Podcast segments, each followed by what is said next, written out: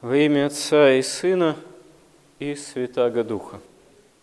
В том, как в евангельской истории устраивается наше спасение, мы видим такую бездну божественной премудрости и неизреченную тайну любви Божией к нам, которая ни перед чем не останавливается, ни перед тем, чтобы второму лицу Пресвятой Троицы, Богу Слова, стать Богомладенцем, возрасти в Бога человека и принять крест и сойти в преисподние глубины земли и воскреснуть, чтобы в принципе победить грех и смерть для человеческого рода. И с другой стороны мы видим какую-то совершеннейшую иррациональную бездну зла, которая восстает с самого начала евангельской истории на Христа – Потому что даже вот если, например, обратить внимание на тексты, посвященные Рождеству Христову, мы заметим, сколько там места уделяется тому же царю Ироду, вообще всей этой истории, как происходит избиение вифлеемских младенцев, а ведь, собственно говоря, из-за чего? Из-за безумной страсти к самой власти как таковой. Причем ведь даже власть самого Ирода, она была царской постольку поскольку. Он э, не был вполне таким настоящим царем, имеющим полноту власти. Там, в Палестине, как сейчас мы говорим, в Израиле, в Иудее, власть его все равно была ограничена Римом как таковым. Он находился под протекторатом римского императора – а кроме того, и авторитета-то он такого не имел, потому что, собственно говоря, и по происхождению был вовсе не чистокровный иудей, а идумеянин. Вот. Поэтому он даже по происхождению своему и не мог всерьез претендовать на этот царский пост и не пользовался и соответствующим авторитетом.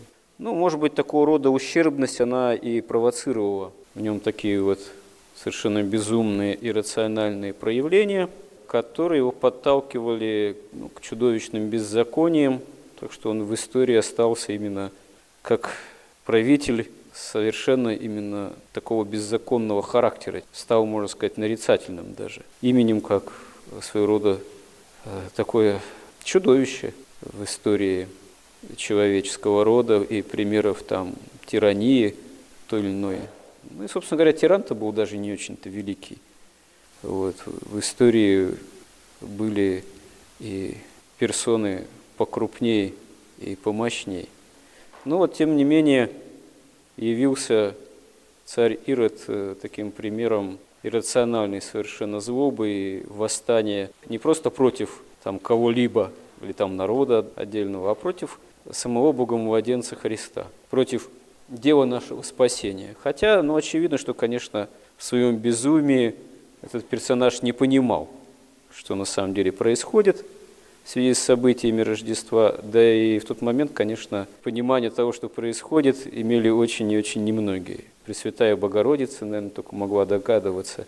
Вот, э, там, те же волхвы, пришедшие с Востока, знали, что вот истинный царь иудейский рождается, им открыто было вот. Иосиф, праведный обручник, присутствовал при этом, тоже участвует в этих событиях. Пастухи приходят поклониться, которым ангелы явились. Но во всей полноте, кто в тот момент в человечестве вообще знает о том, что на самом деле происходит. А в то же время, вот, пожалуйста, столкновение, можно сказать, абсолютного добра происходит уже в лице Бога-младенца Христа, в лице Бога-младенца Христа, с силами зла, которые на него уже ополчаются. Увы, так, собственно говоря, в истории, которая еще длится до второго пришествия Христова, оно в какой-то степени происходит, и, как наш писатель великий заметил, Федор Михайлович Достоевский, здесь дьявол с Богом борется, или Бог с дьяволом борется – дьявол нападает на Бога и на дело нашего спасения, на человека. И поле этой битвы – это сердце человека. Действительно, Все имеет значение, главный смысл всего происходящего – это не какие-то артефакты, которые в истории там остаются, как какие-то примеры. До сих пор порой находят какие-то даже таинственные совершенно именно что артефакты. Там, в связи там, с какой-нибудь мегалитической культурой, вот, какие-то невиданные строения, какие-то следы таинственных явлений, еще, может быть, с допотопной цивилизацией связанные. Вот. А то, что там до потопа было, так, к примеру, это тоже что-то вообще невообразимое до конца, потому что ветвь-то Каина, очевидно, развивалась в таком своем каком-то, видимо, прогрессе тогдашнем и техническом тоже. Не одно столетие, а даже, видимо, может быть, и не одно тысячелетие, и во всей этой мерзейшей мощи такой достигла, наверное, каких-то невиданных результатов, может быть, даже и современная еще наука и техника не достигла чего-то такого подобного, что было в допотопном человечестве, в Каине, прежде всего, в потомках Каина. Это не исключено, это весьма возможно. Но Господь это все мировым потопом стер с лица земли, потому что это была мерзость пред Богом, восстание против Бога, по сути своей. И оставил только Ноя, его сыновей с дочерями, вот, и последующие потомство, происшедшее вот уже всего-то навсего э, от одного Ноя и его вот непосредственных потомков.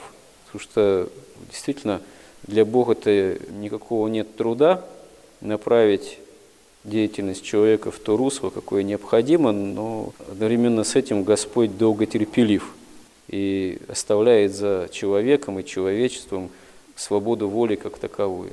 Но эта свобода, увы, очень часто реализуется не тем образом, какой мог бы быть для нас всех спасительным. Поэтому вся эта история человеческой цивилизации со всеми ее артефактами – местами и великими культурными свершениями, она все равно, как сказано же в Священном Писании, огнем осолится. А все мы живем в преддверии суда Божьего. А суд Божий – это встреча с самим Богом лицом к лицу непосредственно. Вот, результатом которой в идеале должно быть вхождение в Царство Небесное, спасение для жизни вечной, когда будет новая земля и новое небо где не будет уже ни греха, ни смерти, никакого страдания. И Господь действительно жаждет, чтобы мы этого всего вкусили, чтобы мы стали этого причастниками. Он для этого все делает. Но оставляет за нами свободу воли, к чему и во многом жизнь человеческая, жизнь человека каждого, это именно борьба за собственное спасение, где дьявол нападает – на нас через наши грехи и страсти, именно греховные склонности, которые в душе каждого человека есть, а они есть у каждого, еще, можно сказать, почти что от утробы матери, задатки, склонности к этому, как греховная поврежденность, которая наследуется нами еще от Адама и Евы. И никто от этого не свободен. Свободны от этого только люди духовно совершенные, святые, преподобные, которые достигали с Божьей помощью бесстрастия, и тогда дьявол не имел никаких оснований на них нападать, потому что не находил в них э, ничего, что ему самому было бы свойственно, и не имел над ними никакой власти. Но это удел духовно совершенных, удел действительно настоящих э, духовных подвижников, настоящих святых, и таковыми не рождаются, а таковыми действительно становятся. Да, бывает у кого-то с детства склонность к жизни праведной, правой, христианской, родители бывают благочестивые, святые, вот родители, и такое в истории приключалось, но далеко не всегда. А так общее, как говорится, к сожалению, качество жизнедеятельности человечества, человека – это вот обуреваемость страстями и грехами – и, к сожалению, мы еще живем в такое время, ну, к сожалению, не к сожалению, как говорится, действительно времена не выбирают, когда современный мир, некогда христианский, в особенности начиная с западной цивилизации, ну, западной Европы, с Америки, там уже последние десятилетия активно отвергает Евангелие, заповеди Христовы, и мало того, что отвергает, а старается сделать грех и порог тот или иной, даже как образ жизни, как в Содоме там и Гаморе было дело, нормой. И не просто нормой, а нормой навязываемой. И не просто навязываемой, а навязываемой насильственно уже. Почему вся эта пресловутая там, толерантность, политкорректность на Западе, она уже вот, приносит соответствующие плоды. Мы видим, что западная цивилизация она начинает рушиться потихоньку вот у нас на глазах. Эти процессы и наше общество тоже, и нас затрагивают, несомненно. Но у нас еще пока нет такого, слава Богу, слепого, что ли, приятия и подчинения вот, порока садомского, скажем так, как на Западе это происходит.